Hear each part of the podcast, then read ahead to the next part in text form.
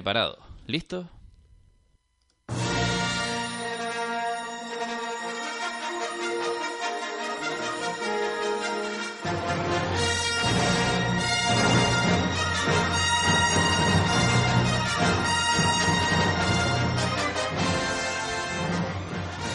Hola, ¿qué tal? Muy buenos días, muy buenas tardes o muy buenas noches, dependiendo de cuándo nos estén escuchando.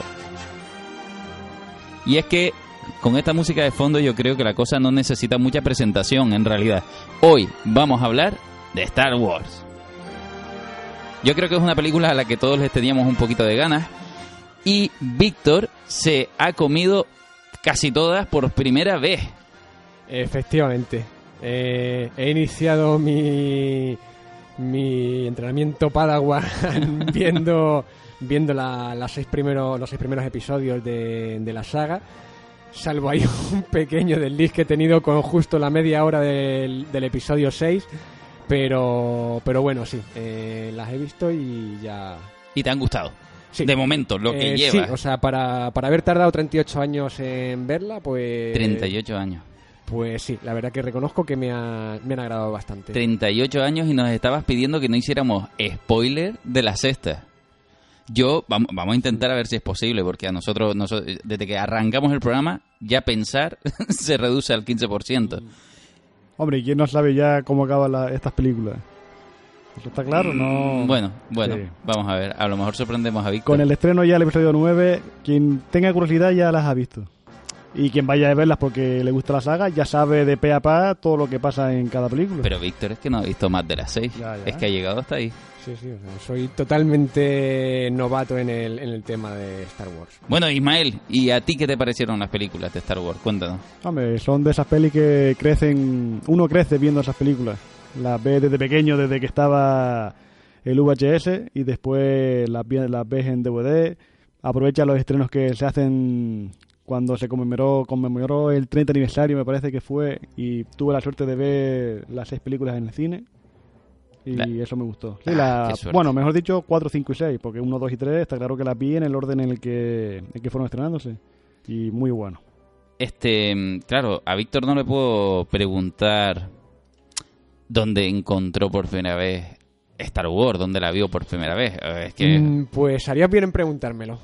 Porque quizá... Víctor, por- espera, espera. Víctor, ¿dónde viste por primera vez Star Wars? Pues la primera vez que vi Star Wars fue en el, en el colegio de mi hermana.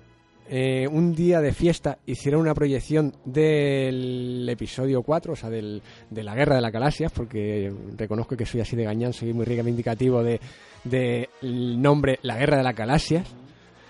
Pues... Porque la Guerra de la Galaxia es la con la que se conoció en España inicialmente, antes de convertirse en Star Wars. No, antes es. de ser el episodio 4, mejor dicho. Antes de ser episodio 4, es verdad. Pasa la Guerra de la Galaxia, llama, pasa a, a llamarse la franquicia internacionalmente como Star Wars, y finalmente episodio 4, Star Wars.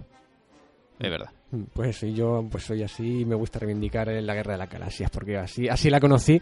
Y ya te digo, y entonces, bueno, tendría yo, no sé si serían tres, cuatro años, a lo mejor como mucho. Y claro, me pusieron la película esa, yo me senté en el regazo de mi madre y me quedé dormido. Quizá de ahí me venga el rollo con dormirme siempre con estas películas, salvo en esta ocasión que me lo, que me lo propuse realmente y las he conseguido ver enteras, salvo, ya he comentado, esa media hora final del, del episodio 6. Pero sí, el, el, el- el episodio 4 lo vi eso, 3, 4 añitos en un, en un cine al aire libre en el colegio de mi hermana.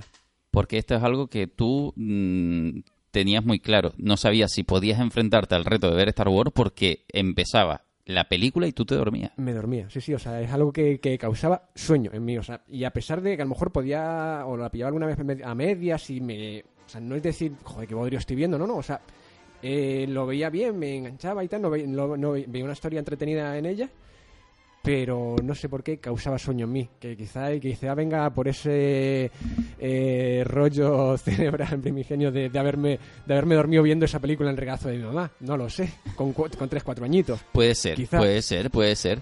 Esta película se estrena en 1977 en las salas de cine. ¿Tú en qué fecha fue cuando la descubriste la primera vez, Ismael? Bueno, yo la descubrí en VHS las tres pelis juntas. Que sería finales del... Sí, finales de los 80, principios de los 90. Yo siempre digo que mi, mi época de niño está envuelta en niebla y no soy capaz de decir una fecha exacta de cuándo vi tal cosa, porque no puedo. Claro. Pero sí recuerdo que me prestaron el pack de las tres películas de VHS y junto a mi hermana, pues vimos las tres películas juntas. Para que ustedes se pongan al, un poco al, al- al día de lo que vamos a hablar, entiendan cómo se configuran las películas. Cada uno tiene su orden, porque es que son nueve películas ya. Entonces, eh, cuando la gente dice Star Wars episodio 4, en realidad están diciendo que es la primera película, aunque empiece por la cuarta. Porque todo esto tiene su historia. Y es que mm, mm, este hombre, el señor George Lucas, conocido justamente por este universo exclusivamente, que anteriormente había hecho películas como El Pato Howard, que también... No, no, se hizo, de- se hizo durante. Durante. donde se conoce cuando hizo la película que American, American Graffiti. No, esa, esa es la que... Es la que le da la fama. Y después, antes, antes de esa, estaba la de THX 1138, que es como una especie de 1984 de George Orwell, ambientada así en el futuro. Una mezcla de ese libro junto con una estética de Stanley Kubrick. Pero él, está claro que él pegó el pelotazo con, Con Star Wars. Star Wars, Sí, sí, sí, no, pero como director justamente antes de llegar a Star Wars él estaba tanteando, incluso después de Star Wars estuvo haciendo alguna cosa, pero donde estaba centrado al final era en ese, en ese mismo universo. Tenía más aire eh, de vendedor a lo mejor que de director. Hombre, forma parte de los barbudos de los 70, junto con Spielberg, con Coppola, con Brian De Palma. Y mientras los demás sí tenían, digamos, sí tienen mucho mejor talento a la hora de hacer una peli, John Lucas sí sabe cómo recaudar dinero. Eso sí es verdad. Él sí sabe cómo ganar el dinero. Porque Sí. cuando se hizo el primer contrato con Star Wars, la Fox no confiaba para nada en el proyecto. Y George Lucas dijo, vale, yo no cobro el dinero, pero me quedo con el merchandising. Me quedo con los beneficios que se haga de- del merchandising. Y la Fox, como no pensaba que fuera a dar nada más, pues concedió eso. Y si George Lucas tiene la fortuna que tiene, es más por los muñecos que vende que no por le- la- las películas, por lo que han recaudado las películas en sí. Efectivamente, que sí que han recaudado, Sí han por cierto, claro. porque esto tiene su... Sí, su pero estamos hablando de que ya estamos hablando de que nos quedamos con el dinero de algo externo a lo que es la peli en sí. Efectivamente. Que él Él- siempre va a vender. Él fue uno de los pioneros en entender que una película creaba una industria de muñecos detrás, justamente. Que, pero de todas maneras, antes de llegar a ese punto, incluso en los guiones, cuando él presentaba el proyecto de Star Wars, que inicialmente era un western en el espacio, eh, Hombre, él tiene una historia siempre para eso que a mí se me hace muy difícil creerla. Él dice que él ya tenía el guion de los seis primeros capítulos escrito, pero que el, del 1 al 3 eh, sería una producción muy cara y él empezó por el episodio cuarto en el sentido de que como ya la decadencia del- de lo que es el, el universo Star Wars y tal, pues era más factible hacerlo. ah, es evidente que Yo no. lo veo difícil que él se haya ocurrido en un corto espacio de tiempo esos guiones tan profundos, digamos, porque el 1, 2 y 3, dentro de la mala fama que tienen, tienen una profundidad mucho más palpable que el 4, 5, 6. Es que, de, de todas maneras, eh, está claro que ya cuando una película se convierte en lo que se convierte Star Wars, que considero que es un universo propio dentro del universo cinematográfico, es Star Wars y las películas, en este sentido de la Star importancia Wars es como. Star Trek, ¿no? Eh, son- no, y- y, que- ahí está el debate, ¿no? Ahí, No. ahí- ahí va a haber un debate siempre. El debate, no. Si te- yo me puede, a mí me gustan las dos cosas. Me puedo decantar más por Star Trek, pero no porque me guste Star Trek tengo que renegar de Star Wars. Esa cosa que hay hoy día de que me gusta esto y como me gusta esto tengo que rechazar lo otro. Efectivamente. Yo eso no lo veo, no, no, no, lo no, veo no, bien, nada. porque al final vamos a disfrutar, vamos a disfrutar de lo mismo. Sin entrar en el campo, sí que Pero es es verdad- eso, son, un- hay- son islas dentro de lo que es el mundo del cine. Sí, es verdad que son islas con un universo propio, una metodología Sí. propia y que han sabido diversificarse demasiado en todo tipo de productos, sea videojuegos, sea libros, sea lo que sea. Es que Star Trek la entendemos más como un producto de científicos dentro del espacio, mientras que evidentemente Star Wars es una aventura en el espacio. Hombre, son, una son distintas. Space Opera, que es como se llama. Correcto. y, y, y claro, esto es algo que no cuadraba mucho. Cuando él presenta los primeros guiones, eh, a la gente como que se lo devolvían y le decían esto no va a, a ninguna parte. Incluso él llegó a estar asustado. Es más, cuando todo está aprobado, digamos, y empiezan a rodar la película, eh, hay preguntas entre los propios actores. Eh, Mal Hamill eh, hablaba mucho con, con el, el- este actor Han Solo, que se me olvidó ahora el nombre Harrison Ford. con Harrison Ford. Hablaban mucho entre ellos. eh, y decían, pero qué carajo estamos rodando, qué carajo es esto que estamos haciendo. Claro, nadie de los que estaban en la producción entendían lo que estaba sucediendo hasta que no llegó todo aquello a una pantalla de cine. O sea, hasta que no lo vieron montado. Claro, con los efectos especiales. Eh, con los efectos especiales y en general porque la forma de rodar era muy extraña. También, cuando decimos extraña, en realidad él sí sabía lo que se hacía. Quiere decir, él tiraba mucho de storyboard. Entonces, aunque rodáramos de una manera excesivamente salteada, significa, pues podemos rodar mm, casi el final, el intermedio, más adelante empezamos por el principio, el actor a lo mejor se está encontrando con una historia salteada que no llega a comprender. Pero claro, el storyboard, que es eso en lo que él se va a apoyar siempre durante toda su carrera en Hollywood, se usa storyboard. Pero concretamente George Lucas, el storyboard, lo usa de principio a fin, viñeta por viñeta, casi clasificando toda la película. El storyboard, para que ustedes lo sepan, lo hemos hablado alguna vez, eh, es cuando antes de lanzar la película, con, quiere decir, antes de ponernos con la cámara en mano, lo que hacemos es abocetar los planos en papel con un dibujante que nos va encuadrando más o menos cómo podría ser cada plano, dónde iría posicionado a nivel de boceto cada uno de los personajes y cuál sería el tiro de cámara.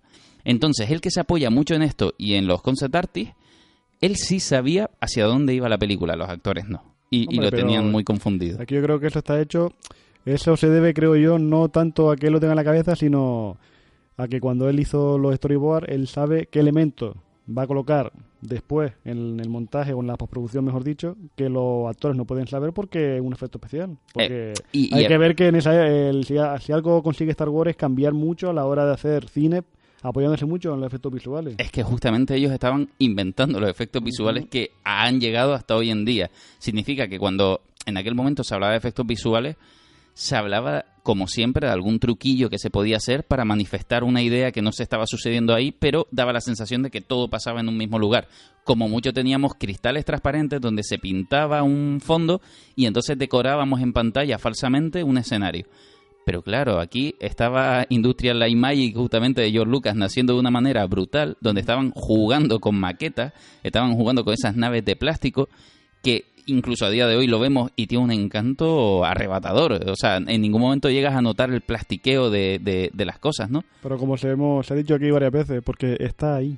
Eh, eh, claro, porque no es, es, físico. CGI, está, está ahí. Se puede tocar, digamos, aunque sea una maqueta, se puede tocar y se puede alterar para que la luz que tú vayas a ponerle sea mucho más real que un CGI. creo que era Hasbro, la, la, compañía, marca, ¿no? la compañía de juguetes, eh, que se hizo con el contrato inicial de lo, justamente del merchandising, eh, acordado con George Lucas, en el que él se llevaba al principio una miseria, eso cambiaría en las siguientes películas, quien llegó a entrar en el plató y no entendía por qué estaban jugando esas personas con, con juguetes, porque así lo, lo interpretaban, gente adulta manejando cuestiones de plástico ahí en unas especies de cromas muy rudimentarios y que además eh, mencionan la gente de Hasbro como justo el día que ellos llegaron y vieron la estrella de la muerte fliparon.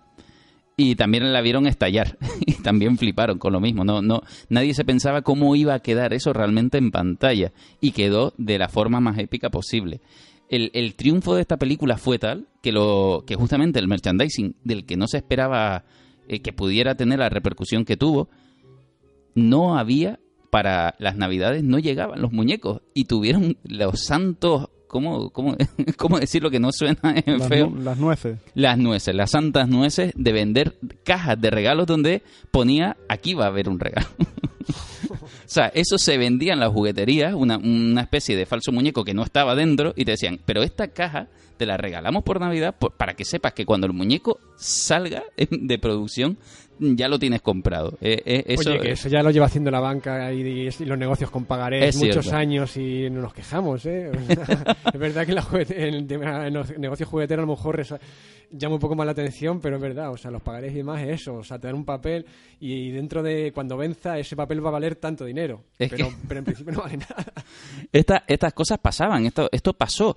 Y evidentemente está muy vinculada la historia de George Lucas, de Star Wars y de las jugueteras, porque es, es donde nace todo este modelo de negocio donde dice, el cine no se queda solo en la taquilla, se le puede sacar mucho más dinero. Hombre, junto con Tiburón está claro que reinventaron a la hora de hacer una película cómo puede recaudar dinero. A la hora de, de lo que se conoce como ahora los blockbusters, empezaron primero con Tiburón y después con Star Wars. Correcto. Porque hicieron un montón de cambios a la hora de hacer eh, cómo había que estrenarla, de qué manera, si había que estrenarla de forma focalizada o, o había que ponerla de una, un estreno mucho más grande. Y ellos tuvieron la osadía de decir, no, no, hay que hacerlo mucho más grande para que lo vea todo el mundo y cuanto más rápido lo vean, digamos, más rápido se hace el dinero y más rápido podemos exportarlo afuera. Claro. Aquí cuadró todo lo que tenía que cuadrar. Estas personas estaban jugando con justamente con los efectos visuales, con los efectos especiales y además estaban experimentando con el sonido de maneras muy locas y asimismo eh, Spielberg también había le había hablado a Lucas que son amigos, Son colegas son colegas y le decía, "Bah, me- usa a John Williams. John Williams es tu músico para esta película. Y se marca un trabajo, se marca un trabajo impresionante. Pero he de decir que este trabajo está copiado de otra, de otra partitura, ¿eh? Sí, vamos a ver, eh, más que copiado, Sí, sí, sí, sí. Yo la palabra copiado no, no, no la usaría tanto porque lo que hace George Lucas, evidentemente, eh, George Lucas, perdón, lo que hace mm, eh, este hombre, John Williams. Williams, es aprovechar, es cierto, mucha parte de la música clásica y de hecho directamente, me imagino que en aquella época tenía un encargo, mm, si por todas partes estaba trabajando, y lo que hacía era utilizar música de la música clásica, piezas de la música clásica, donde en algún momento podía interpretar algunas piezas musicales, eh, dejándolas prácticamente igual, o subiéndoles un tono, o bajándoles un tono, o añadiendo alguna nota que no estaba, porque es verdad que nos encontramos con piezas que son casi exactamente las mismas. No, y una cosa que hace John Williams ahí muy bien. eh, en el cine muchas veces suele haber una, eh, como digo yo, música diegética, que es la música que escuchan los personajes. Que puede ser, por ejemplo, una canción o puede ser cualquier tipo de, mm, de concierto que escuche el personaje en la película. Hmm. Y eso suele ser muchas veces, cogen cualquier, compran cualquier derecho de, de una canción y la meten.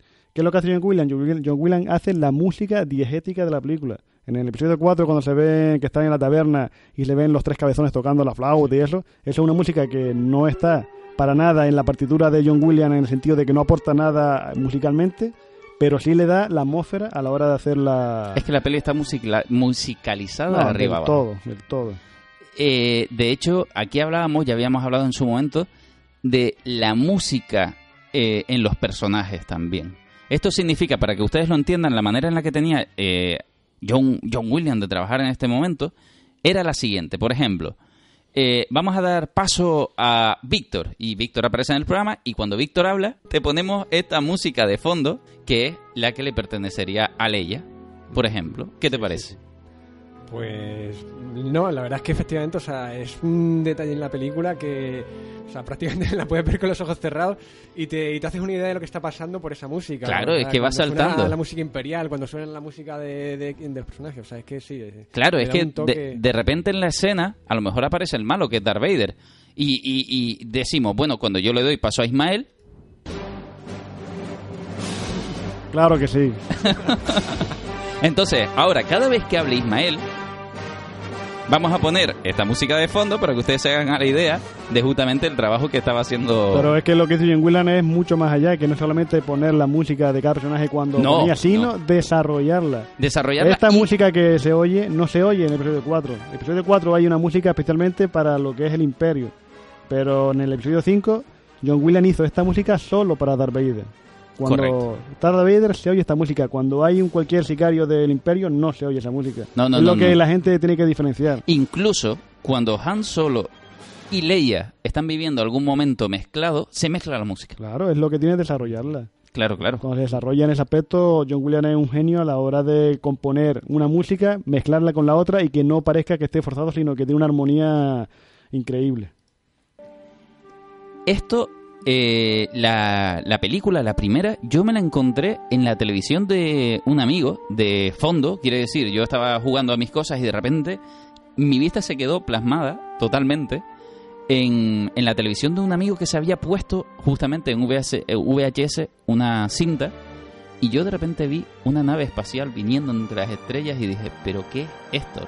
a mí Pero, me... ¿De qué está hablando? ¿Del principio del todo? Del no, principio pero de bueno, todo. esta música es otra cosa, ¿eh? No, no, no, Esta la es música, la música- no, no, esta, esta música... Yo, no, yo, no te, yo te digo cuál es, que es la música de Yoda. No, no, ahora ya no estaba hablando Eso de la música. claro. Ah, bueno, Estoy bueno. hablando de cómo me encontré yo la película. Quiere decir que de pequeño, Ah, ya, ya. de pequeño me sentí Cuando totalmente ves atrapado. letras, ¿no? Las letras gigantes Ni que se van siquiera en- las letras. ¿No llegaste a ver las letras al principio? Yo es la primera vez que veía una nave espacial y por tanto el espacio. Ah, pero y, y a mí me, me devoró, me dejó loco. Yo me quedé mirando la televisión diciendo, ¿qué carajo está pasando No, aquí? pero yo lo que hay justo antes de esa nave, que es la, los títulos de crédito de el imperio se derrumba, no sé qué, está la princesa Leia sigue capturada. ¿Eso no llegaste a verlo? No. Yo cuando voy de pequeño veo esas letras que se pierden hacia el infinito, uno dice, uff, ¿qué es esto? ¿Qué es esto? Y claro, después ves ese pedazo de nave gigantesca. Yo admito, admito, de verdad, que me gustó el tema de las letras, pero jamás las leí. o sea, estaban ahí y para mí era como, ah, mira, mira qué bonito, cómo pasan esas cosas amarillas de principio a fin, pero jamás entré en contexto gracias a ellas, ¿eh? Esas letras que vienen, por cierto, después de los famosos cuatro puntos suspensivos. Eh, De los cuatro puntos suspensivos. Ah, sí, hace mucho tiempo en una galaxia muy lejana, ¿no? Que fue que se les coló, básicamente. Se les coló en la se quedó. primera y ya se quedó ahí para siempre. Porque en el espacio se escribe en cuatro y ya está. Está todo justificado. La cuarta película, no sé si es de sus favoritas o no. O sea, la cuarta es la primera. Entonces, yo voy a hacer el programa empezando por la primera. De todas, la uno. Lo que diríamos episodio uno. ¿Vale? Pero ya que estábamos hablando del inicio, ¿la cuatro les gusta a ustedes? ¿Le- ¿Fue la que más les gustó, por casualidad? No es de la que más me gusta, pero sí es muy buena película. ¿A ti, Víctor? A mí sí, y de hecho... de momento. eh, Víctor, de momento. Sí, de momento, efectivamente. Me queda eso, media hora del episodio 6 y los tres sucesivos. Pues a mí, mm, yo sí podría decir que es quizá el episodio 4 el que, me ha- el que más me ha gustado. Y además, de hecho, eh, esperaba, no sé, o sea, en mi mente, eh, como vi primero los, los episodios 1, 2 y 3, o sea, los de los, de los años 99, 2001 y 2003 creo que son, pues después me esperaba que al ver el, el episodio 4, grabado hace 42 años, en 1977, Te doliera.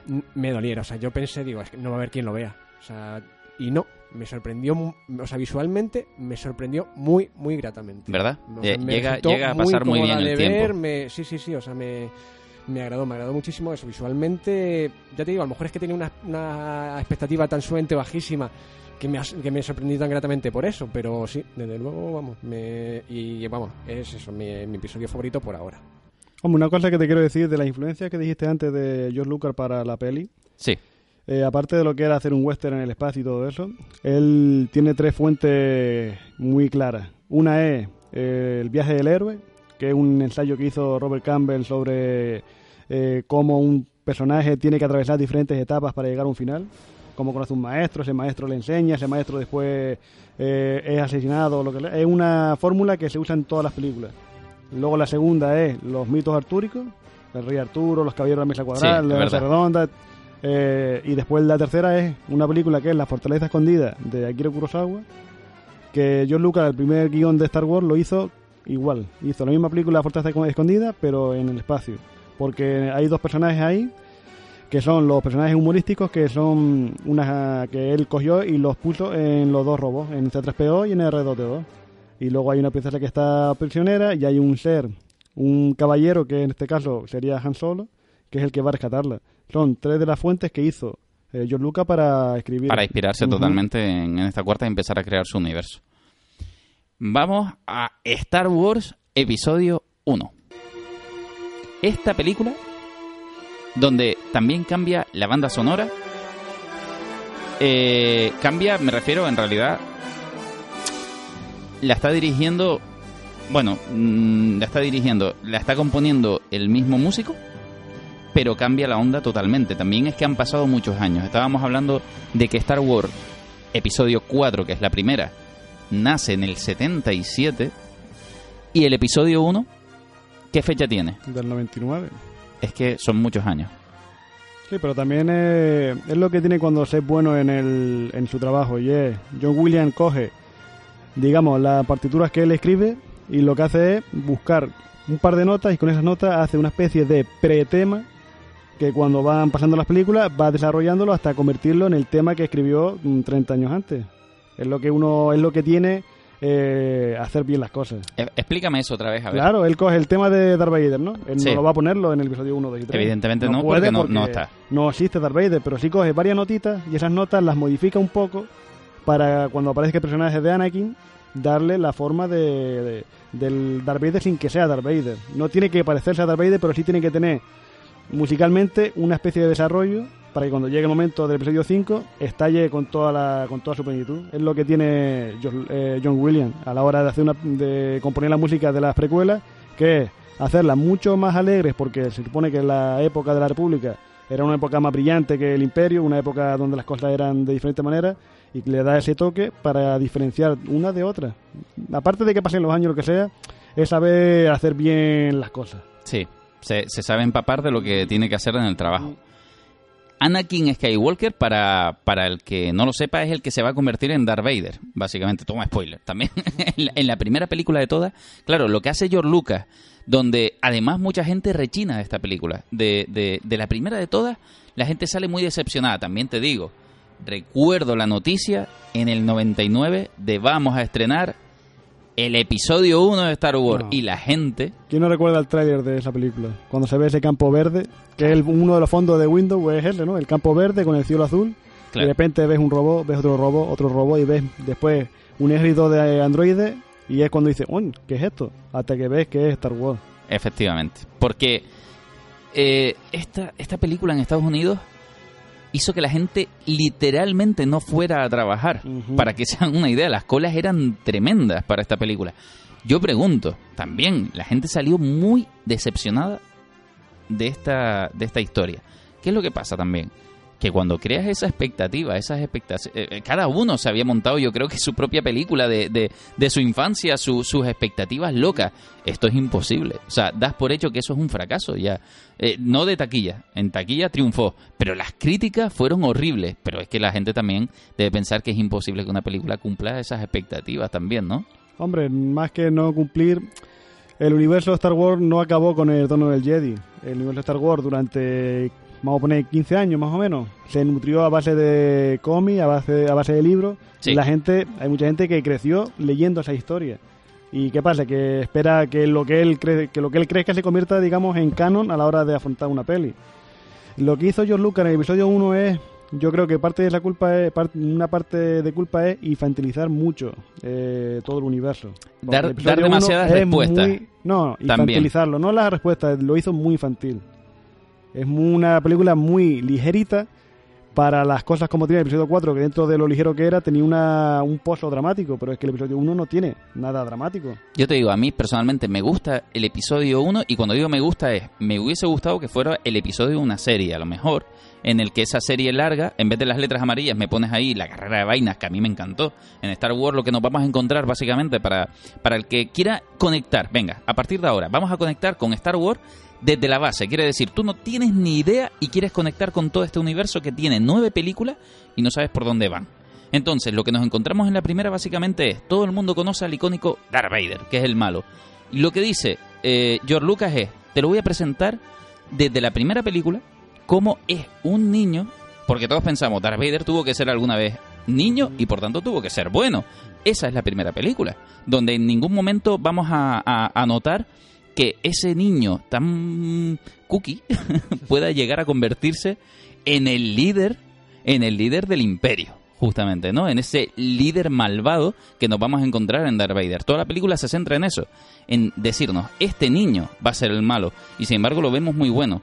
De hecho, lo llamamos Anakin Skywalker y, y, y en ningún momento llega a tener tantas referencias a Darth Vader como sí vamos a ir viendo en la evolución de las películas. Hay que ver lo que dio de sí un personaje que no dejaba de ser el perro de alguien importante. Porque en el episodio 4 él lo que era era el brazo fuerte de- Efectivamente. Del, del canciller, ¿cómo era? El Tarkin era, me parece, ¿no? Peter Cushing. Sí, Pues, ¿cómo ese personaje pasó de ser el perro, un tío que lo único que hacía era ladrar y poner y pasar a la gente por la espada, a alguien que encarnó lo que es el imperio en sí? Es que al final las películas se centran en Skywalker. Claro, la historia, no, la historia es de Anakin siempre. Del, No, no. del 1 al 6, la historia es de Anakin Skywalker. De, de- de la 1 a la 9, prácticamente yo centro en que hay una historia de una familia que son los que usan la Ujú, fuerza, que claro. son los Skywalker, Y lo que usamos es, primero vemos a Anakin y ya después de la primera vamos a ver todos los resultados Sí, de, pero de- el- de Anakin. El arco dramático va a ser el de Anakin Skywalker. Eh, a, a eso voy, justamente. Hay una interrupción de su arco en el 4 y en el 5, pero en el 6 se retoma ese arco otra vez.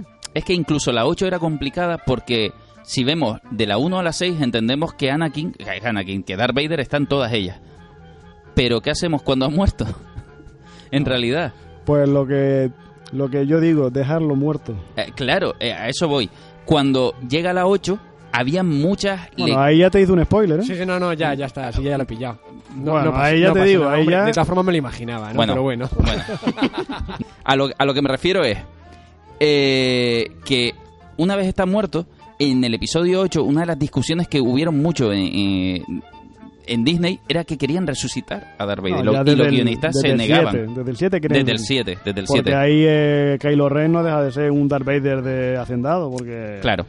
es lo malo que tiene ese personaje en esa película. Porque después en la 8 me gusta más el personaje en el episodio 8 que no en el 7. En Claro. el 7 no deja de ser un Darth Vader y ya está. Pero bueno, es que a ver si llegamos hasta el episodio 7.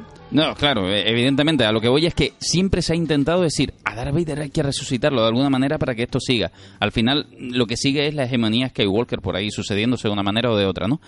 Entonces, en la primera, en la primera donde todo esto eh, estaba sucediendo y, y- y de repente nos encontramos con que la primera, antes de toda la revolución y no sé qué, nos encuentra una estructura política, porque además es una película que va a hablar mucho de política, justamente donde vamos a ver por primera vez algo que no conocíamos, que es eh, la estructura Jedi. El, y el Formal. Senado, el Senado Galáctico, que no tampoco sabía lo que era. No, no, no sabíamos lo que era, pero sobre todo los Jedi, que a mí de, de niño era como mis superhéroes. eh, Yo, yo flipaba con ellos, pero claro, nosotros en la primera película de Star Wars que nos presenta George Lucas encontramos unos Jedi que han sido desaparecidos. No, ya están ancianos, son ya están un poco achacosos los dos que Eh, se conocen. Efectivamente, pero que han sido. mm, están fuera, están fuera del mundo, ¿no? Y, y uno piensa, si son tan importantes, eh, ¿qué, qué ha pasado con ellos? Eso nos van a dar ese tipo de respuestas, porque en la primera lo que nos vamos a encontrar justamente es ese, ese congreso, esa organización Jedi de cómo están, que son como algo más que policías del mundo Sí, entero. Son los que, digamos, guardan el orden y son los que dictaminan, digamos, también qué es lo que está bien, ¿no? Qué es lo bueno y qué es lo Que, malo. porque, efectivamente, ellos son algo así como los que dictaminan el bien del mal claro, no deja de ser como una especie de orden religiosa. sin que emociones, además, te lo dejan muy claro. El problema aquí son las emociones. No las emociones, el que te deja arrastrar por las emociones. Sí, sí, claro, pero por eso ellos... Tú puedes la- tener el segundo emocional, pero mientras las controles. Y lo que le dice Yoda a Anakin cuando es niño es eso, dice, lo que tú tienes es que eres muy impulsivo. Claro.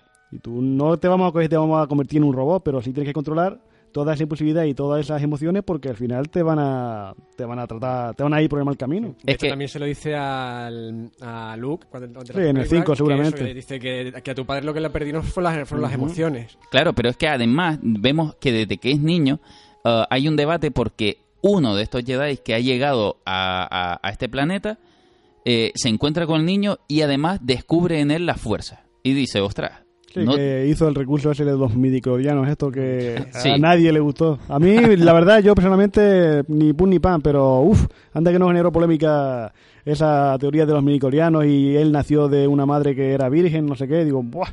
Si es rollo Jesucristo que se metió aquí el amigo. claro, pero después... bueno, y un, un, un poco rollo Jesucristo y también un poco rollo cienciología, o sea, porque los ¿Verdad? cienciólogos tienen el rollo ese de, de que estamos compuestos también por unas fuerzas de no sé qué, que también no sé no es exactamente el nombre que, que le dan los cienciólogos, pero es algo parecido también a los midiclovianos o como quiera Ujú. que... Es que, es que justamente esto es muy interesante porque eh, vamos a, a irnos a una cosa que no sale en las películas. Por ejemplo, a- hablamos de que en, en realidad en Star Wars hablamos de que están los Sith, que son los malos, vamos a decirlo así, son aquellos que conocen la fuerza, pero La pervierten lo que la- hacen. justamente pervierten la fuerza y se van hacia otro lado, que es lo que fácilmente se denomina el lado oscuro. Hombre, yo prefiero siempre en el episodio 5 cuando decían el reverso tenebroso, me gustaba más que el lado oscuro. El lado oscuro parece que eso. Es, es verdad, es verdad. Un cucurucho de chocolate. La cuestión es que hay dos, mm, dos grupos de personas superpoderosas en el universo que unos quieren, desde su punto de vista, el caos y, los otros el orden, ¿no? Son la sombra y la luz. Es muy fácil de verlo siempre, esa idea de yin yang. Sin embargo, si te lees las novelas, los cómics y este tipo de cosas, hay un debate aún más profundo. En, entre ellos hay una dualidad en la que en realidad hay Sith que se han comunicado con, con algunos Jedi y viceversa. Quiere decir, hay Sith que tienen sus propósitos que en algún momento eh, escuchan voces, porque el problema que te, pon- te plantean los cómics es que los Sith, por ejemplo, son capaces de escuchar una fuerza mayor a ellos que le está dictando lo que tienen que hacer. Por tanto, los Sith hacen todo lo que hacen por un plan. Y por eso tenemos siempre un líder de los Sith manejando los hilos, que en realidad es el que interpreta el plan de esa voz que ellos escuchan, que lo, lo interpretan como la fuerza máxima. Quiere decir, va- hay una fuerza máxima que no puede ser corpórea y nosotros eh, tenemos que trabajar para ella. Nosotros, eso nunca se nos va a plantear en las películas. Vemos que los Sith son malos y ya está. De hecho, eh, de ahí la historia de que Darth Vader lleve casco. Darth Vader eh, lleva casco porque con ese casco es capaz de, de interpretar también y de llegar a escuchar algunas voces Sith que le cuentan esas especies de verdades. En los libros de arte de Star Wars, por ejemplo, de, de, de esta octava, la novena película, donde nos encontramos a Luke encerrado, el solo y todo este tipo de cosas, podemos ver que Luke en realidad nunca estaba solo. Sí, ¿Cuál novena? La novena no estrenado Perdón, todavía. la octava. Ah. Disculpa, la octava. En la soledad que nos encontramos a Luke, que ha estado estudiando a los Jedi y demás. En realidad, en los libros de arte nos podemos encontrar a Luke caminando a- al lado de presencias Sith que se comunican con él. Quiere decir, él ha trascendido el bien, el mal y todo este, igual que otros Sith lo han hecho. Y entonces se comunican entre ellos a, niveles distintos donde ya no parece ser que hay unos toques donde la única verdad tampoco es la Jedi. Es que a mí una cosa que me parece muy interesante del episodio 8 es todo esa, toda esa, digamos, divagación que hace sobre la fuerza y cómo no es necesario que tú pertenezcas ni a un bando ni a otro para poder, digamos, que voy a decir yo, ser feliz, conseguir tus fines o alcanzar tu objetivo. Claro. Es lo que me gusta del episodio 8, que es capaz de ir más allá de la dualidad bien-mal a decir, no, no, no, yo no soy ni un Sith, yo no soy ni un Jedi, yo soy tal y como tal yo voy a reaccionar. Yo no quiero que nadie me controle a mí o que me diga lo que yo tengo que hacer o porque soy de esta eh, parto de este palo, tengo que hacer lo que dicen que tengo que hacer. No, no, yo soy yo. Es una idea que el episodio 8 lo apunta muy bien y es muy interesante y la pena es que el público no respondiera a ello. Es que la 8 se debatía en algo muy importante que era, espera, lo bueno y lo malo no es tan fácil. No, es gris. Efectivamente. Y entonces encontramos a Luke, que siempre había sido excesivamente bueno, debatiéndose a sí mismo si los Jedi incluso solo se basaban en la luz. Y entonces nos empezamos a encontrar en estos grises, como dices tú, y, y eso la gente no lo llegó a entender No, del todo. Todo esto está muy bien porque está muy explicado. No lo voy a decir mucho para que cuando él la vaya a ver, pero hay tres flashbacks en la peli que narra muy bien lo que es la duda que le entra a Luke Skywalker. Y son tres flashbacks que yo, esa película la vi dos veces en el cine. La segunda vez me gustó mucho más porque ves, eh, comprende mejor eh, la tortura interna que sufría Luke Skywalker en esa película. Y el porqué, digamos, de las razones que hace al final de la película. Es y que- yo digo, buscamos algo que sea un poquito más allá y cuando se nos da, ya no lo queremos. Queremos que- siempre lo mismo de antes. Y eso, la verdad es que a mí mm, me pone a veces de mala leche porque digo, si queremos algo original lo tenemos aquí, pero cuando lo queremos, cuando ya lo tenemos en este momento, no, no, no, yo quiero lo que ya vi antes. Es cierto, es cierto, es cierto. Y yo mucho me temo que el episodio 9 vamos a volver a ver aquello que ya vimos cuando éramos niños. Mm, Vamos a ver qué, qué nos adelanta, porque el director también es muy potente. De todas maneras, No nos olvidemos que es el mismo que el del 7, y el 7 no deja de ser un remake de la primera trilogía. Sin embargo, la primera película, y de lo que has dicho, eh, hay, una, hay una parte que es muy interesante, que es la de cuando la vuelves a ver. Eso me pasó a mí con la película 1, con el episodio 1, 2 y 3. Esas películas que yo vi en su época y salí diciendo, bueno, ni fu ni fa, la primera no me gustó. Claro, cuando me obligué a- en, un- en unas navidades a verla otra vez, ya fuera de prejuicios, porque ya das por hecho, tus expectativas ya son las que ya habías tenido, horribles, Y ya haré más mayor. y ya eres más mayor y, y la ves y dices, bueno, sin ninguna pretensión ya, fíjate que la disfruté. O sea, la volví a ver de la 1 hacia adelante. Para mí ese orden ha sido el ideal. Yo sé que todo el mundo te dirá, no, primero 4, 5, 6, después 1, 2 y 3. Yo la vi desde el episodio 1 hacia adelante. Y, y esta vez las disfruté. Esta vez las disfruté de una manera totalmente distinta, sin prejuicios, sabiendo lo que ya iba a odiar. Y, y- y cuando eso lo sabes y lo encapsulas y dices, bueno, entendiendo que esto no me va a gustar, ¿qué hay rescatable de aquí? Porque a veces ves una peli y cuando algo no te gusta ya te obceca. ¿No? En este caso dices, bueno, ya está, todo eso lo, dejo, le abro paréntesis. Y hay cosas que me gustan en esta película. A mí me gusta. Sin embargo, debo reconocer que para mí, de esta de, de toda la saga, la primera, para mí no es la mejor, ni mucho menos. De hecho, diría que es la más baja en nivel en muchos aspectos. Lo positivo, para mí, de estas películas es que es la peor de las tres. Eso significa, de estas tres primeras, para mí, cuando ves la 1 es como, vale, ha pasado lo peor, que sin ser mala, yo me entretuve, ¿vale? Eh, pero ha pasado lo peor, quiere decir, de aquí solo va para arriba. Y eso sucede. En la 2 va mejor que la primera y la tercera va mejor que la segunda, desde mi punto de vista. Yo las vi así, las disfruté de esta, de esta manera. Incluso en efectos visuales. Parece que están en ese momento, porque la 1, la 2 y la 3, digamos que Industrial Light Magic no solo está haciendo una película, ¿eh? está respondiendo a su propia tecnología y poniéndola en cine porque la 1, la 2 y la 3 tienen el, digamos, el, deber, porque son Industrial Light Magic haciendo su película de Star Wars, tienen el deber de poner en el cine algo que tenemos hoy en día, que son eh, digitalizaciones por todas partes y, un, y mundos ficticios por todas partes, hacérnoslos creer. Es verdad que los efectos pueden pasar un poquito eh, peor el tiempo que lo que lo hacen las películas anteriores porque estaba ahí, como estábamos diciendo antes, ¿no? Sin embargo, había un trabajo de esmero auténtico. Es mejor que muchas películas que se han hecho después, incluso, eh, porque estaba mimado todos esos efectos y se estaban casi inventando. O sea, no, no es justo ver Star Wars y decir, ah, es que aquí falla, es que no, es que no falla, es que la estaban haciendo por primera vez y la primera vez que la vi, flipé. Y ese era su trabajo justamente. Y la carrera de vainas es alucinante, vuelvo y repito, en trabajo técnico.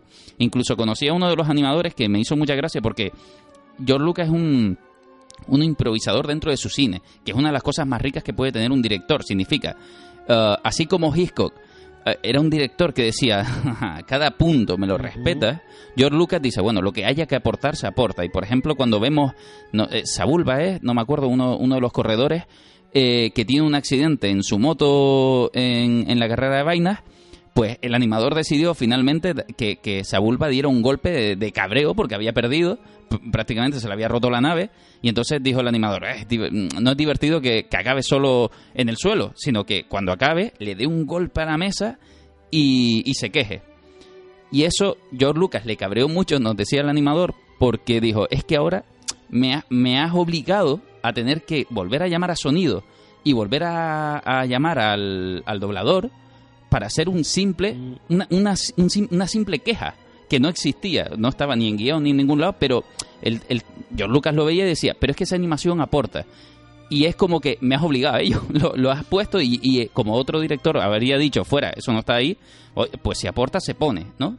Y, y el animador lo decía así, decía, es que hay que tener cuidado con lo que le enseñas porque como le guste lo hace, en este caso. Y siempre está mm, trabajando mucho con aspectos visuales en esta película lo vemos claramente cómo está mm, todo estudiado, lo que debe aparecer. Hay un mundo de fantasía enorme, muy propio del universo de Star Wars, pero que no se va a reducir en la siguiente, porque saltamos de esta primera película donde Anakin ya encuentra, incluso conoce a Midala, de alguna manera muy pequeño él, muy grande ella ya, no sé si eso lo va a hacer creíble, eh, porque lo que tenemos es que ya sabemos como espectador que Midala va a ser prácticamente con quien Darth Vader se va a obsesionar. Darth Vader, bueno, perdón, Anakin.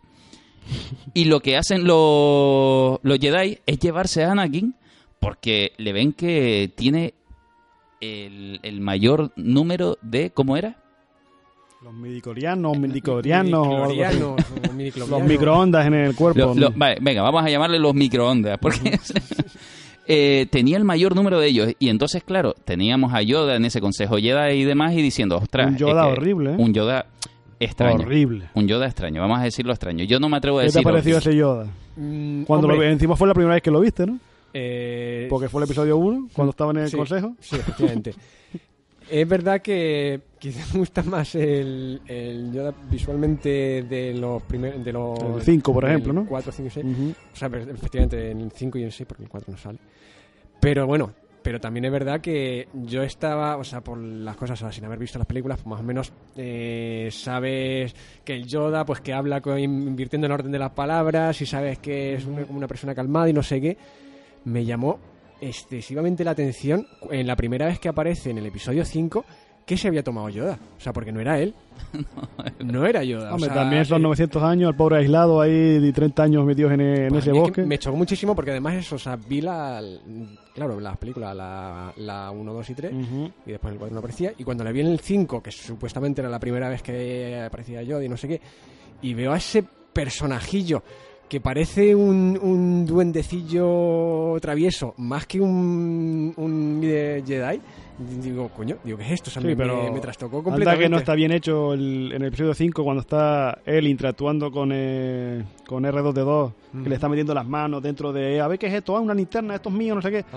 Ah, yo, yo Sí. me quedo con eso, con esa escena ahí, que no, por ejemplo, el episodio 3, esa orgía visual que tiene del enfrentamiento entre Yoda y el emperador, por lo ficticio que llega a ser, tanto Saltimbanqui, porque ahí Yoda, cuando de repente lo veo en el cine, se saca eh, la espada láser ahí y empieza a pegar saltos cual rana, y digo, Sí, sí, pero, esto, pero esto qué es, pero esto qué es. te tiro mi guante y batallo contigo. Porque es- a mí me, me, me encantó ver a Yoda saltar, porque además, a ver, hay, hay, hay dos Yodas, es verdad, hay, hay dos Yodas. El que está previo en el Congreso de los... Bueno, entonces son tres, porque está el episodio 1, que Bueno. ese se desechó totalmente porque sabían que no funcionaba, el del 2, y luego ya el de... Sí, pero me refiero que es verdad que nos encontramos a ese Yoda loco, huraño, extrañado con los robots. Que es verdad que si lo vemos ahora en las precuelas, dices, ostras, pero si es súper sabio y, y un tío tranquilote, ¿no? Que es lo Bueno, que tú- igual estaba haciendo el papel.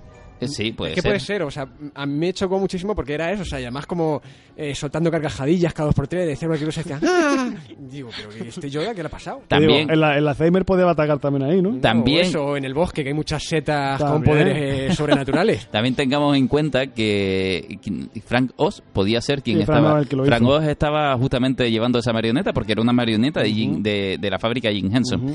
Y a lo mejor son improvisaciones de ellos ahí vacilando, justamente, ¿no? Que se, que se quedaron en, en cinta diciendo, ah, mira qué juguetón, que no sé qué.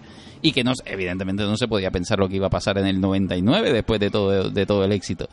Eh, pero sí que es verdad que después ya no vemos más a ese Yoda. Es, es verdad que perfectamente puede ser lo que tú estás diciendo, incluso probando, tanteando a Luke a ver cómo es un poquito y haciéndose pasar por, por más, más tolete de lo que, de lo que era Yoda se habla de Yoda siempre como el gran espadachín. Entonces, cuando él salta y empieza a pelear de una manera muy extraña en, en las películas, a mí sí me gusta porque veo el gran espadachín. Pero, sin embargo, aquí lo importante, para no saltar más, porque estamos ahí bom, bom, dando saltos de lado a lado, nos vamos de esa primera película, donde vemos un primer Sith también que aparece, que, se, que, lucha contra los Jedi, que se van a llevar al niño, justamente. Eh, y empiezan a, a aparecer esos Sith entrenados dedicados exclusivamente a matar Jedi. Básicamente a eso. Donde vemos que perdemos al primer Jedi, también en esta primera película. Y, eh, y Iwan McGregor se lleva al niño con ¿Cómo, el cómo? consejo. ¿Cómo, cómo, cómo? ¿A dónde se lleva el niño? ¿Qué va a hacer ese hombre con el niño? Bueno, pues se lo va a llevar a la fuerza. A todo, todo suena horrible, todo lo que le digamos a partir de ahora. la fuerza, sí. Sí, todo, vale. Es lo que te digo cuando un príncipe está acechando a una princesa en Bueno. el bosque. Eh, independientemente de eso, no, nos llevamos a... Bueno, se lleva él, yo no. se, se lleva al muchacho. Sí, aparece, salta, hay un salto de 10 años, me parece, de la Sí. 1 a la 2. Y entonces saltamos a la segunda película, donde añadimos una palabra en este glosario de Star Wars que son los Padawan. Los Padawan es justamente lo que era Iwan McGregor en la primera película, que era un Padawan. Era eh, un pupilo del primer Jedi, que era su maestro.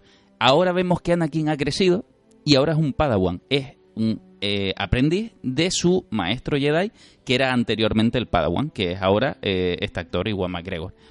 Y ya vemos cómo efectivamente este personaje, ya en esta segunda película, en la 2, empezamos a ver, a tantearle, que ahora sí que tiene toquitos Darth Vader. Quiere decir, no es malo, pero entendemos cuando Yoda y, las demás, los demás del consejo tenían dudas. De decir, ostras, es que este tío va a ser difícil de controlar Es muy caprichoso. es muy caprichoso y justamente eh, el Jedi más fuerte de todos, si le enseñas, como decía Yoda, ¿no? Si le enseñamos la fuerza a este tío y, y es el que menos vamos a poder controlar, ¿quién lo va a poder parar? Y es justamente lo que se están temiendo desde el principio. Que también es un poco cruel porque en realidad más o menos lo- la- las opciones que tiene el Consejo Jedi es o no entrenarlo o matarlo. No, no hay más, porque va a ser el desequilibrio Hombre, de la matarlo fuerza. es difícil, ¿no? No, cuando es joven Sí, todavía. pero matarlo.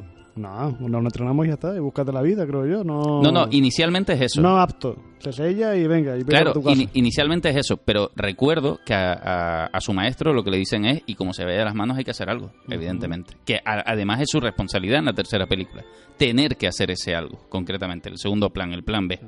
porque aquí vemos que además se obsesiona y tiene un amor un poco extraño. Sabemos que es un amor forzado. Mejor tiene que obsesión que, que amor, creo Sí, yo. por, por Midala concretamente. Y este va a ser el desencadenante. O sea, eh, en la primera que ha sido un niño, él ha mirado con ojos golosos a Midala, que ahora cuando ha crecido y ha sido adolescente, vamos, y, y es adolescente, pues ya entonces le empieza a tirar los millos desde que puede justamente a Pero, Midala. pero le empieza a tirar los millos, que eso fue otro de los detalles que me llamaron la atención. De una manera tan sumamente empalagosa, Ujú. vomitiva, con unas frases, unas que parecía que dice, esto que me lo está sacando. Hoy libro- día, en esta poesía", época, O sea, hoy día no se haría de esa manera porque dice, ¿dónde, estaba- ¿dónde va este acosador aquí? No, no, pero que aparte, o sea, porque, porque Es aparte de una, de una manera tan sumamente empalagosa, con unas, con unas frases que, que vamos, que ni siquiera en la Edad Media te usarían. Eh, muy rebuscado que todo. muy, muy, muy mega rebuscado me lo encontré, ¿sabes? Y digo, ¿y este moñas qué, qué hace? También es verdad que yo, yo considero que es un niño. De hecho, se ve en la segunda en la segunda película. Yo lo que veo todo el rato es un, adolescente que es un niñato todavía, pero que tiene la fuerza suficiente como para rebelarse y le está costando y, y además como que está haciendo un entrenamiento casi de marine y es como un marine que lleva 40 años sin ver mujeres y claro, cuando ve a Midala empieza ahí, toma millito, toma millito, ahí como pueda, ¿no? Para, para ver si cae también. Eh, ¿Y por qué no le pasó lo mismo a Obi-Wan Kenobi? Porque Obi-Wan se supone que él ya es maestro y él sí se nota desde la primera película que está llevando el control. Mira que yo soy defensor de la trilogía de las precuelas, porque dentro de lo mal que están algunas cosas hechas, tiene mucho potencial y tiene mucha riqueza narrativa que, que está muy que es muy interesante, pero los diálogos forzados, situaciones que Los no hay por dónde pillarlas. Hay cosas que no hay por dónde coger esa película, que es lo que hace que tenga tan mala crítica. A mí, por ejemplo, de esta trilogía, la que más me gusta es la 2. La 2 además dos. mejora visualmente mucho El también. fandom dice que la peor es la 2, pero para mí la de la 3, yo de las tres películas me quedo con la 2. La parte esta cuando está Obi-Wan Kenobi que está persiguiendo al Jango Fett y lanza la especie de bombitas esta, que es una bomba que no tiene sonido y de repente hace ¡pum! y rompe la... Eso yo lo vi en el cine y digo, es que es flipada el sonido y el efecto especial aquí. La 2 es muy interesante cómo abre ese tipo de universo dentro de un núcleo urbano, por ejemplo, Mm. nada más, ¿no? Hombre, Que- porque aparte del Padawan hay que añadir el- la palabra clon, porque los clones tendrán mucha importancia en lo que es la historia. Los clones van a aparecer, justamente. Y Lo- lo que tiene el, el ataque de los clones en la película en sí es desde el momento en que la escena que digo yo de Obi-Wan persiguiendo al padre de Boba Fett empieza un clímax ahí hasta el final que no hay por donde no hay descanso. Obi-Wan por un lado, eh, Anakin por el otro, eh, los planes del, del Lord Sith por un lado, el otro por- otro caminando por ahí, el Yoda dando suerte y, de, y todo ahí, todo tan, de, tan deslavazado hasta que al final se encuentran en el planeta este de arena ahí, el planeta de los insectos, que uff, esa escena de la batalla está muy currada. Claro. Ahí es donde se ve que el Light Magic le mete pasta y los medios para, para que parezca todo muy, eh, muy apabullante. Eh, nosotros en la segunda lo que nos encontramos justamente, eh, aparte de todo este universo que se va extendiendo cada vez más si cabe, y además se va volviendo cada vez más atractivo, porque de la segunda yo estoy contigo con que de las que tiene un aspecto más atractivo dentro de un, de, de- de un mundillo propio, ¿no? Eh, de ciencia ficción llega a parecer un poco Blade Runner en algunos momentos, algunas escenas. Eh, a mí me encanta toda esa parte, sin embargo, yo estoy más a, favor de la tercera porque te digo, para mí fue el nivel de, de placer de ir viendo las películas, pero no, no, no estoy en contra de lo que tú estás diciendo. La segunda es la mejor en muchas cosas. Eh, eh, en el apartado visual, en cómo no- nos mm, trae dentro de ciertas cosas del mundo y además a mí me, me gusta ver, es de las pocas donde veo más creíble que ese es un niñato que se nos puede volver malo. En la tercera creo que se nos vuelve malo muy de golpe. La tercera lo malo que tiene es que todo va muy rápido. Sí, pero es que es como Es que tenía que ir muy- también. No, pero tiene que ir porque tú lo hiciste así, porque no, no hiciste que la cosa fluyera con naturalidad. Yo pienso que en el momento en el segundo episodio cuando matan a la madre de, de Anakin, yo creo que ahí ese era el punto de inflexión para que ya él se volviera malo. Y en el tercero jugara con un doble papel, tanto con los Sith como con los Jedi, para, alza- para alcanzar su objetivo, que es salvar a- al amor de su vida. Pero de repente, hola, soy bueno. No, porque va a pasar esto. Pues ya soy malo. Tú dices, ya está, ¿no? Y ya. No hay, nada, no hay ningún desarrollo, no hay nada más. Cuando ese desarrollo tenías que haberlo hecho mucho antes para que fuera mucho más efectivo a la hora de que él cayera al lado oscuro. Es que cae al lado oscuro muy, muy rápido. Aquí lo que Sí, sucede pero se le veían un poco los dejes desde Sí. el segundo episodio. Pues por eso habría que haber mejorado eso. Porque no dejaba de ser un personaje bueno, incluso después de haber matado a, a la madre. Tío impulsivo, y dice, no, yo voy para allá, yo está, y coma, te corto la mano. Que eso es uno de los, uno de los recursos muy circulares de la película. Que en- ahí vuelan manos como, como panes. Ahí hay más marcos que, que cualquier vuelta de una guerra, porque los pobres lo pierden ahí en cualquier extremidad, pero ahí hay que desarrollarlo, es que no puede ser que le veas así, que tiene deje, es que tiene ahí una cosa chunga, pero de ahí a que se caiga totalmente al lado oscuro me va a hacer demasiado precipitado. A ver, yo creo que la segunda película se centra justamente en añadir un romance para intentar justificar todo esto. Y lo convierte en un romance que lo que lo pisa es a algo demasiado pasteloso. De hecho, hay un momento, vamos, vamos, vamos a poner la música que se merece eh, a ese romance. O sea, esto es Dawson crece de repente, porque es lo que llega a suceder. Hay un romance no creíble que está sucediendo en ese espera, momento. espera, espera. ¿No te gustó Dawson Crece? Sí, Ah, no sé, pero le metes ahí, lo- la está la pobre, la está No. ahí ninguneando porque la está mezclando con una historia de amor que es totalmente forzada. no, no, me y yo refiero- pienso, es que no te gustó entonces esta serie. No, no, no. No, no. Esto a lo que voy, manipulo la situación de la siguiente manera. Hay un romance que cerca de todo lo épico nos lleva a un romance de verano, que es a lo que me refiero, ¿no? Porque eh, no, no, vamos a decir que no, que no es nada creíble lo que está sucediendo ahí y nos vamos a, a prados verdes, a, a una cosa que, que no tiene sentido dentro de esa película, eh, con una frase fuera de lugar. Pero ahí fíjate la genialidad de John Williams, que hizo un mu- una música ahí que se llama Across the Star, que es el corte del tema de amor de Anakin y, y Amidala, y es de los mejorcitos de toda la saga. Cierto. Es para que vea que no es solamente que una escena esté mal hecha, cuando hay alguien detrás que te la hace buena.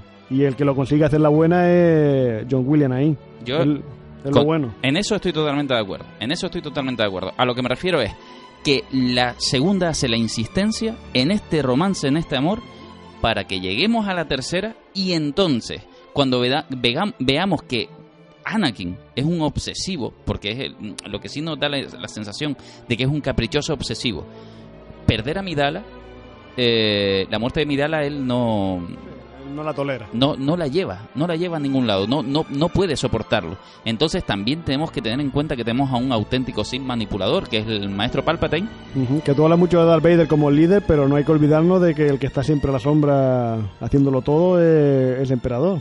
Ese personaje está ahí desde el episodio 1, por desgracia, hasta el episodio 9, y es el que de verdad es el... eh, bueno, tú le dijiste líder, ¿no? A Darth Vader. Yo digo que el líder de verdad es este. Lo- los Sith siempre además se muestran en esta película, son aquellos manipuladores.